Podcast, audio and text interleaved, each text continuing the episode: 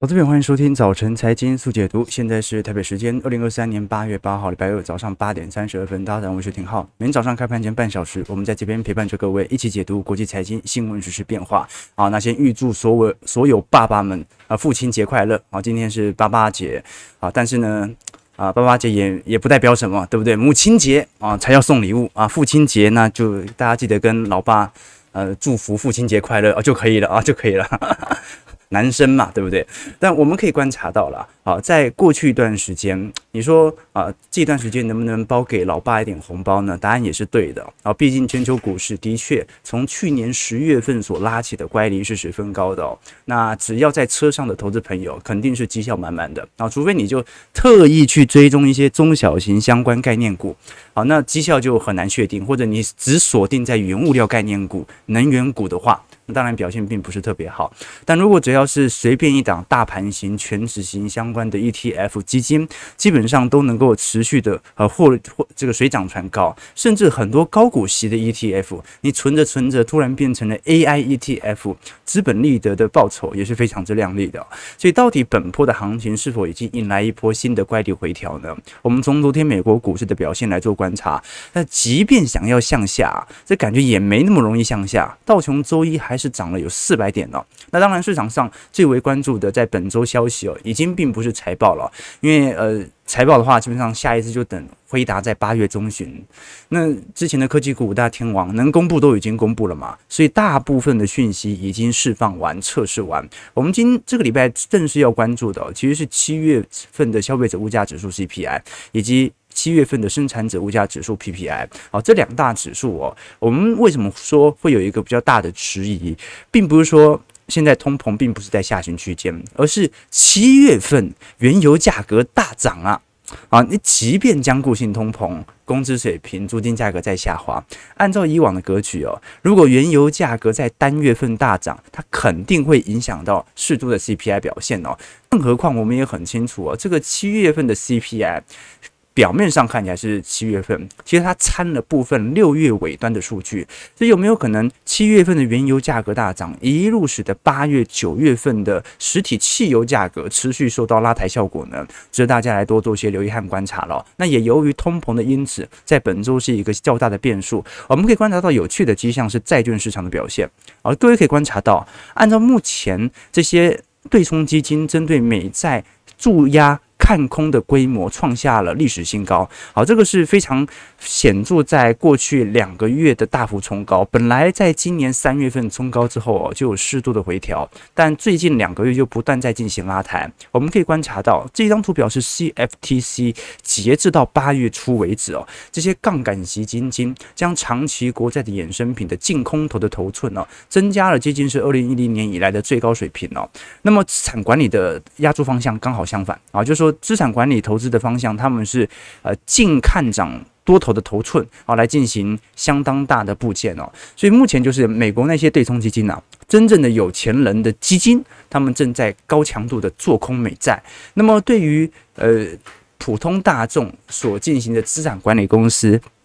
或者机构商则是正在针对债券市场进行大幅度的抄底哦。那我相信这很有可能是一个是做长期的，另外一个是做短期的，所以你才发现怎么可能都是机构，那个操作也差太多。很明显，长期投资者认为，目前即便利率还有可能多调升，啊，九月份有个变数嘛，但是它仍然不改变，它是一个债券利率水平的相对的顶点位阶啊，就是我们讲的升息。尾段，那这一段时间也就隐含着债券价格容易筑底。那么对于对冲基金来看呢，很明显嘛，就认为短期内联准会可能有持续升息的必要性了，所以他为了追求短期内的绝对报酬啊，针对美国公债进行全面看空，啊，就是在对赌它的价格下跌。所以我们可以观察到了。的确，今年以来，美国公债是真的没有太大的拉抬效果。我们可以观察到，今年以来，美债啦，如果是以十年期公债，是几乎没涨啊，涨幅大概在零点五 percent 左右。但是其他，我们看到像是美国的垃圾债、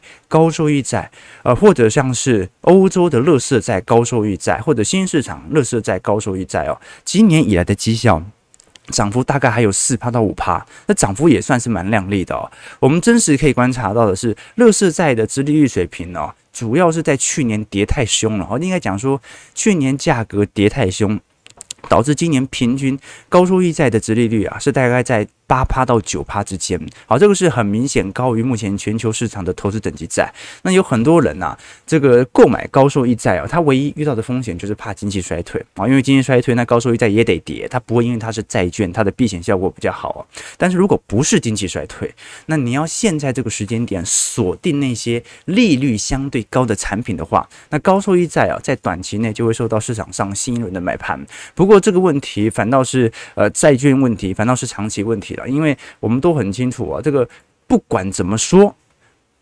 降息都还有一段时间啊，没有这么快，所以我们要观察到那种啊全面大降息啊，就算是明年也不太可能是全面大降息嘛。按照目前经济的复苏格局哦，明年比较有可能采取的更像是预防性降息啊，就是哎通膨好像差不多达标了，那我稍微松个一两码，让银行业喘口气的这种感觉哦。所以明年只能说顶多就是让债券有一个类出生段的兴起啊，但是真正它的主升段往往伴随的是一系列的降息循环。什么意思呢？就是正常来讲，你要看到债券价格有那种惊人的十趴、二十趴的涨幅，它应该是已经爆发某种系统性风险，使得联总会被迫进入到中长期的降息循环的格局当中。这个时候才会有比较显著的拉抬效果。所以你购买债券最大的用意，就是在对冲你目前股票市场。未接持续推高到手的风险，有一天你债券赚了，就代表你的股市赔了，而你的资产的稳定稳健度、你的稳定度和波动度就能够以此而放低，这个是值得大家来观察的。那当然了，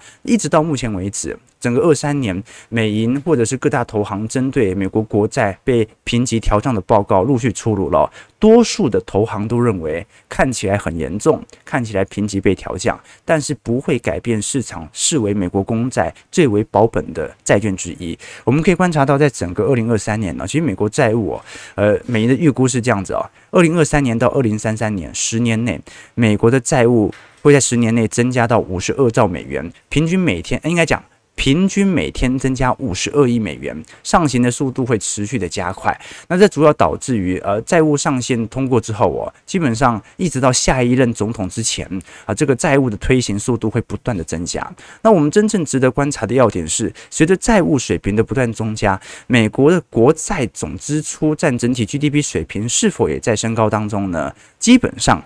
答案是的，就是说美国国债现在并不是因为。一直发行国债，所以占财政支出不断的扩大。目前最大的问题在于，发行了这些国债，国债是很多了，但是没有想象中占比例这么大。真正的问题是哦，利率太高了。利率太高，你就必须用更高的利息来支付这些国债的利息。那我们过去跟投资朋友提过嘛，美国现在每年的财政支出哦，大概有两成左右都是来付这个利息哦，啊，比国防支出的十八个 percent 还要来得高。这足以说明，接下来美国债务对于财政部的压力，并不是集中在债务本身很多，来自于你发行这些债务的利息非常高，所以这才导致美银认为。这个美国始终有在未来中长期进入到下行轨道的可能性，为什么呢？因为你利率始终要调降，不不然财政部是没办法承受这么高的利率的发行承压。啊，所以最终最终哦，呃，现在美国 GDP 哦占整体，应该讲美国债务占整体 GDP 的比值大概是一百二十二到一百二十五 percent，从绝对规模量来看的话，并不是特别大。一点二五年不吃不喝，它就能够还完。日本是多少？日本是接近三百个 percent 哦，哦，它要三年不吃不喝才能够还完。所以从绝对体量来看的话，日本的压力应该是比较大的。但是呢，日本利率低呀，啊，日本利率低，它发行国债几乎不用还你利息。但是美国呢，它的总债务的总市值占 GDP 比例没这么高，但它的利息高，这个是未来财政支出最大的压力。所以事实上啊，呃，美国债务哦，某种程度这次的评级调降，我个人认为啊，它的真实严重程度其实没有想象中来的大。美国债务的规模某种程度只是一个假议题，因为它的规模幅度是远远低于那些欧系的，我们讲以前讲的欧洲五国或者日本这类的国家，所以听起来很严重，其实呢还好。啊，这个我最近才回去看，呃，《三国志》，然后《三国演义》当中有一本书，它是做对比的。里面你会发现网络上常常有一个误解，什么误解呢？就是说，曹操啊，曹丞相哦，他好像不是很喜欢青少女，就是大家也知道嘛，曹操比较喜欢人妻啊、熟女这一类啊。你像那个卞皇后嘛，赵姬、小乔啊，丁夫人、刘夫人，对不对啊？这个孙姬、杜夫人，他后宫很多啦，对不对？可是呢，啊，接近有三分之一都是人家的老婆，所以人家就讲说曹操是不是心理变态啊？为什么哎这么有钱啊，这么有能力，但是专门喜欢人妻呢？好，那本书当中就给了一个蛮明确的解答啊。好，就说曹操喜欢人妇啦，对不对？就妇女的妇哦。但是古时候哦，其实你会发现，十二、十三、十四岁哦，结婚的人其实已经很多了。好，所以通常你十五、十六岁哦，基本上也算是妇了。十八、十九岁哦，啊，基本上就算老妇了，你知道吗？哈，那么如果你已经年龄超过三十，在古代呢，叫做嫗啊，就一个女在一个区域的区，叫老嫗啊。对，那老嫗大家听过吗？然后就说古时候在三十岁就已经被称之为有点阿妈的感觉了。所以哦，你说我们在史书当中很常看到啊，曹操喜好人妇，这个人妇哦，其实他也是喜欢十七、十八岁的青少女而已。啊，所以很多人会误解说啊，曹操这个有点心理变态啊。好，其实他喜欢的跟我们喜欢的也差不多。好，这好，我没有，我也我也喜欢这个姐姐啦。哈，我喜欢老妪啊，老妪对。好，那什么意思呢？啊，就是这个你会发现啊，有些人有些词好像看曹操听起来他好像喜欢的人都好老，其实也还好。好，那美国债务有时候看起来很严重，其实也还好。啊，有时候我们必须从实质的资料和实证资料来解释说，到底这个。事件的冲击性到底有多大？好，这个这个是很重，哎，对，很重要啊。OK，好，好，那我们继续往下看。可是刚才有聊到啊，毕竟债券市场到目前为止哦，今年也没有完全的破底啊，它其实利率水平还在升高，但债券其实就是一个下方主体的过程当中，这足以说明市场还是有一点对于明年预防性降息的空间的预期存在的哦。我们真正观察的要点哦，是股市的问题，为什么呢？因为你说债券现在风险有没有非常大？其实债券风险现在。老实说啦，除了被评级调降有点冲击之外，它没什么大风险啊。为什么？因为所有人都知道，你不可能再来一次像二二年一样高强度的升息，因为通膨已经有缓步滑落的迹象了。你只是看最后升息那几码而已。而股票市场呢，目前财报还没有完全百分之百的好转，但是估值已经给你涨到天花板去了。这个时候市场的压力可能就会开始有点放大。我们举例来说，如果以彭博社最新所进行的债券调查，你看到有百分之五十七的人认为现在应该购买长天期的国债，有百分之四十三的人认为不应该购买。所以对于债券市场，市场是分歧的，这是一件好事啊。反正只要是分歧的，那就代表它不会说涨到天花板。也不会说跌到地狱，顶多怀疑中成长。但是如果我们观察在整体股票市场当中的表现哦，事实上市场上的脱钩情形也非常显著哦。我们看到有百分之二十八的投资人是认为说，目前啊，我们看到的牛市啊啊，基本上可以持续的飞涨或者持续进行膨胀。百分之二十五的人认为现在就是一个熊市反弹，哎。标普百指数都已经涨了超过两成，还是有百分之二十五的人认为这顶多就是一个熊市反弹。那有百分之四十七的人啊，现在认为可能就是一个呃非理性的泡沫正在快速的膨胀当中。所以老实说啦。股票市场当中哦，目前看好的人仍然并不是多数。即便我们看到有一些乖离指标啦，好像似乎在显示说，哎，现在情追价情绪有点高。的确啊，从乖离指标，因为它追踪的是价格指数，它反映的并不是市场的心理情绪啊，所以很有可能它只是反映机构商对于股价的拉抬效果而已。但是你要说真实而言，现在市场上，呃呃，你以前大家都说啊，等回档，等回档，哎。开始回档了，你觉得市场上的购买意愿有突然爆量吗？好像也不一定哦，就就是那几只题材在炒而已，它并不是一个总体系统单的全面回归，值得大家来留意哦。那更何况我们都很清楚，联总会现在的焦点呐，老实说也不是在股市，也不是在债市。目前联总会在本周官员的谈话当中都没有提到这些重要的讯息。基本上，联总会最为关注的，它是在设定一个防护线，这条防护线就是我利率会不会升到有些人痛不了，引发系统性风险？为什么呢？因为通膨其实在下滑，联总会还要再花两到三个月度来观察，是不是它是一个稳定的下行趋势。那第二点呢、就说资产价格炒归炒，那只要我放鹰，或者说只要我适度的稳住当前的经济情况，资产价格炒作那是他的事情嘛。那我只要稳定就业和通膨的平衡即可。我唯一要顾虑的事情就是利率升息幅度太快，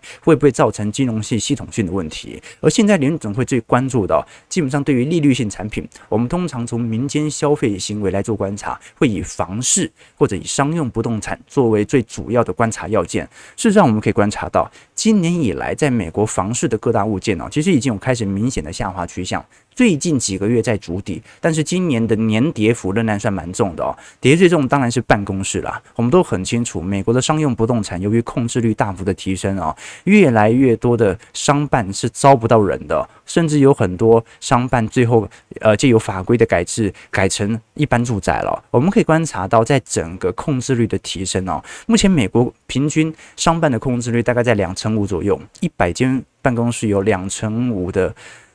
这个办公桌是没有人在使用的。那我们看增加幅度有多少？因为毕竟本来就会市场有适度的控制率嘛。我们看到增加幅度最快的是旧金山，旧金山在短短的呃两年内增加了十九点八 percent 的控制率哦。那纽约增加了十四点二趴，那包括奥斯汀、西雅图、盐湖城、凤凰城等等哦，上行幅度都是双位数字以上。所以这个速度如此之快。就让市场上开始迟疑了啊！就说商用不动产，它的确是一个中长期的问题，而且看起来它从结构面上是无法改变的。就好像从劳动力市场来观察，一下劳动力的市场是无法改变的，就是有这么多人提前退休，好，因为新冠疫情死亡，或者感受到。长新冠要被迫离开工作岗位，这种结构性的现象已经普遍发生在全美各地哦。所以这个是银行、中小型银行未来的一个未爆弹。另外一个未爆弹呢，是美国房地产目前价格正在反弹，但是明显是量缩反弹。那它到底是一个真景气，还是假反弹呢？我们从当前的许多数据来做一些留意啊，比如说美国在一手、二手房的销售增速啊，很明显是处于高度分化的阶段啊。新房的销售同比居然在高速上升，但是成屋的销售同比啊，几乎还在负增长。所以这是第一个分化要点啊，就是说，呃，现在美国整体房市好像联动度有一点不太一样。那到底会不会是机构商自己买给自己来增加交易量呢？那第二个是美国的房地产投资哦，在过往的经验，它是显示领先于美国的经济增长的。那的确，目前美国实质 GDP 呃看起来已经开始有显著的拉升，但是美国的实质 GDP 的住宅投资同比哦，才在慢慢的拐头上岸当中。所以目前我们只能讲说，美国房市哦，它没有进入到极度的乐观，它就是一个差不多到底的迹象。你要说它涨得多高，也没有多高啦。所以我们基本上可以观察啦，如果从美国住房的购买力指数，因为现在创到一九八五年以来的低点了，短期内它的购买量也无法有显著的提升。我们可以把美国房市当成是一个筑底期，但是它不会有过分显著泡沫的迹象存在。那反倒就利率只要维持在高位，它就差不多可以用这样的方式来抑制住房市。那未来有一天房市再度拐头上弯，可能是下一轮降息潮的时候呢，值得大家来多做些留意。好，我们先看一下美国股市四大指数的表现，道琼上涨四百零七点，一点一六 percent，收在三万五千四百七十三点；标普百指数上涨四十点，零点九 percent，收在四千五百一十八点；纳指上涨八十五点，零点六一 percent，收在一万三千九百九十四点；费半上涨四十点，一点零九 percent，在三千七百三十九点。美国股市四大指数都在持续的反弹当中。不过，我们也可以观察到了，这一波本益比真的推的速度很快哦。这照理来讲啊，现在美国股市的财报已经公布了，这个 P/E ratio 在未来。一两个月应该有蛮明显的修正了，好，因为你也开始认列进行新一轮的本益比，尤其是前瞻本益比的计算。我们可以观察到，目前标普白指数的 PE ratio 从大概在二二年中旬的十五倍到十六倍，现在已经推到二十倍了。你说二十倍算不算高？呃，如果是从长周期来看，虽然是当然算高，但是也没有高到像是二零年底到二一年那个水平。所以美国股市目前所处于的状态就是泡沫不断的在增加，但是并不是极端，而这个泡沫很明显，它是在反映财报的向好。我们事实上从标普百指数在二季度已经公布的财报当中，从 EPS 的增率而言呢，我们可以观察到非必需消费类品的这些消费性电子产品哦。整体在上行的速度是来的最快的。哦，也就是啊 EPS 第二季已经开始有蛮明显的拉升效果了。那再来是通讯服务类啦，或者一些公用事业、房地产类哦。那像是医疗健康啊，或者是能源股的部分哦，啊，整体 EPS 下行幅度就很快了，都是双位数字，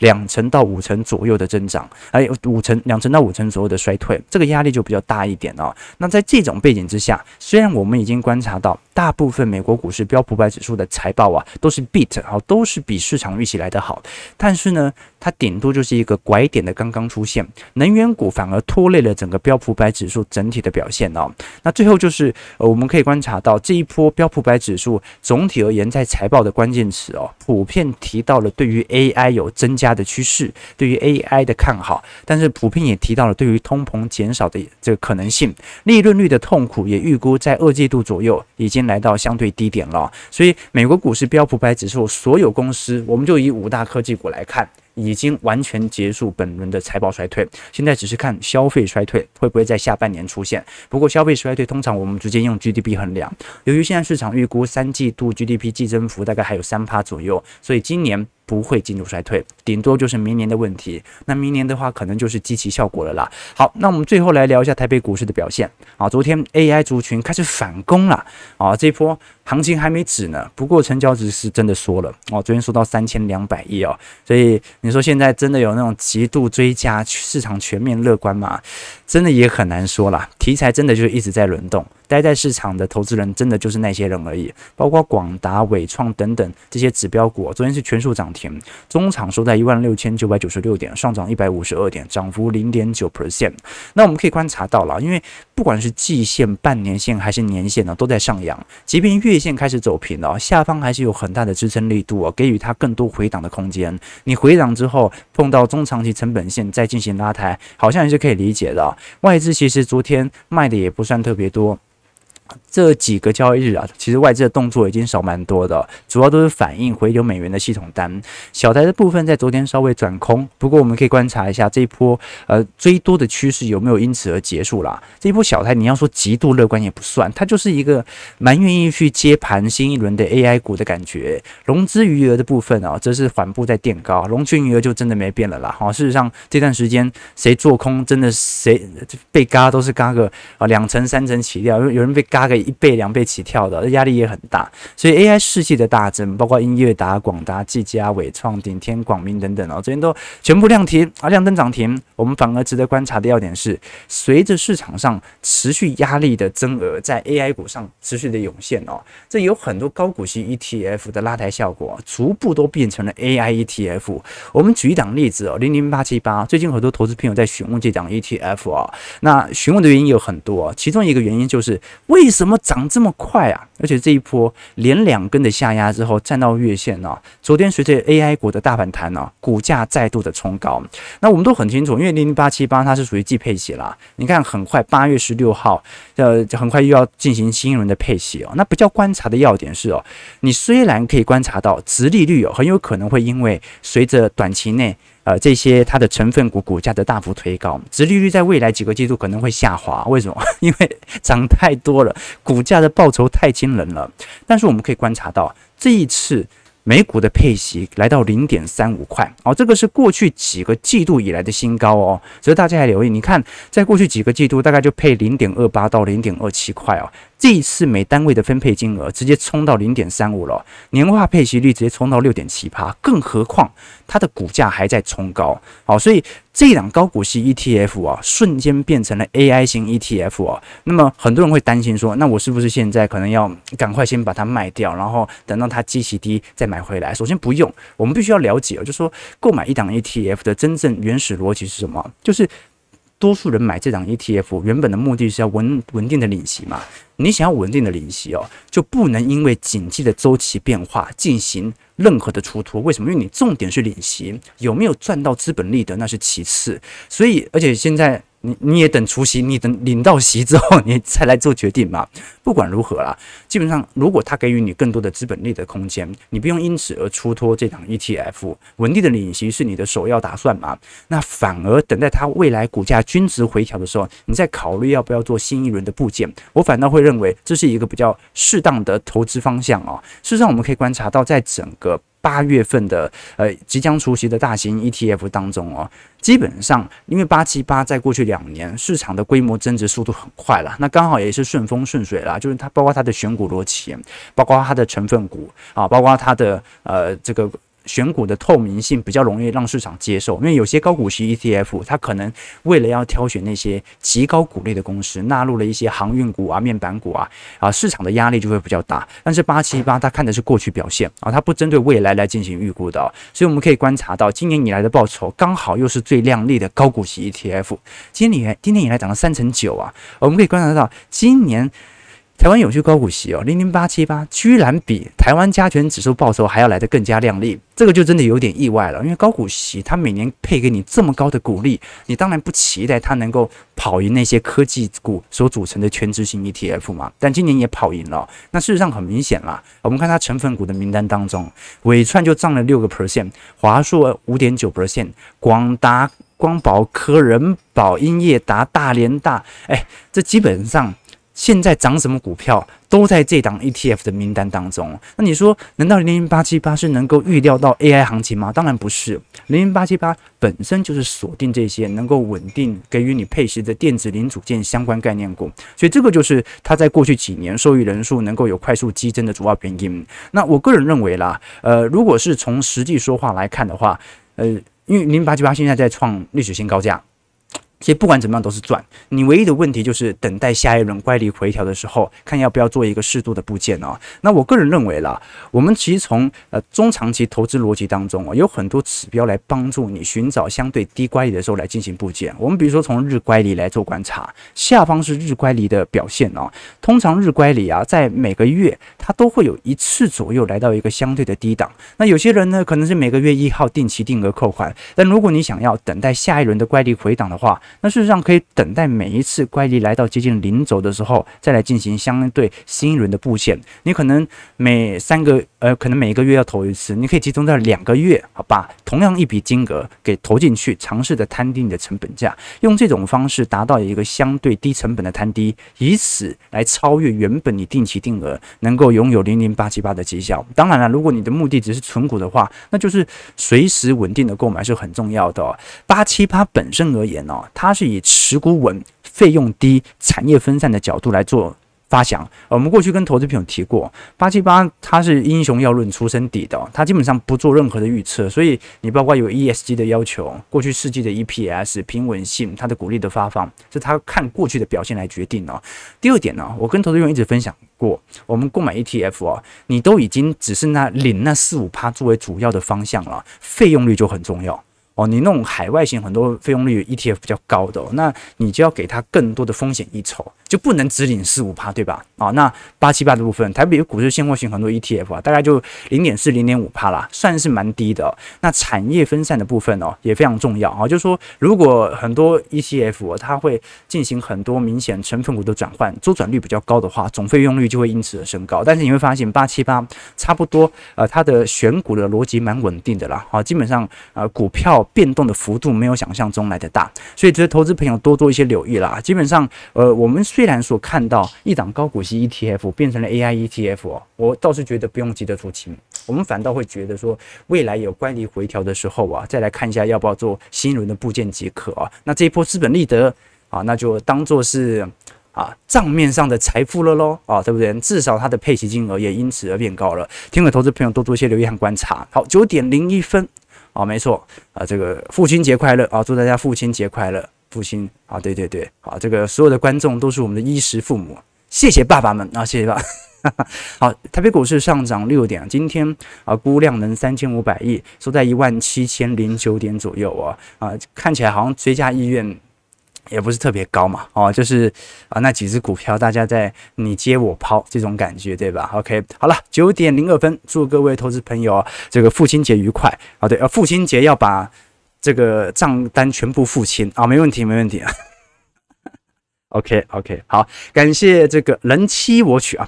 OK OK，好，我们今天啊主要是跟大家分享一下这个曹操的概况啊，不是，我们主要跟投资朋友分享一下美国股市哦。现在我们观察到债券市场的压力的表现，股票市场大家担忧的表现，那呃台北股市很多高股息 ETF 变成 AI ETF 的表现哦。从这些逻辑你会观察到市场上总有一股氛围，那就是对于当前的行情呢。还是有点不太信任啊，还是有点不太信任，这是我的想法啦。提供投资朋友多做一些观察和留意啊。我们明明天持续根据呃国际情势的变化，以及针对接下来 CPI 的数据来做一些推演。这一些股票资产、债券资产都会有一个变数，这个变数它不是一个长期的影响，但它会影响到短期的情绪，就是。联总会怎么看待 CPI 这个变数？提供的投资片。如果喜欢我们节目，记得帮我们订阅、按赞、加分享。我们就明天早上八点半，早晨财经速解读再相见。祝各位投资朋友看盘顺利，操盘愉快。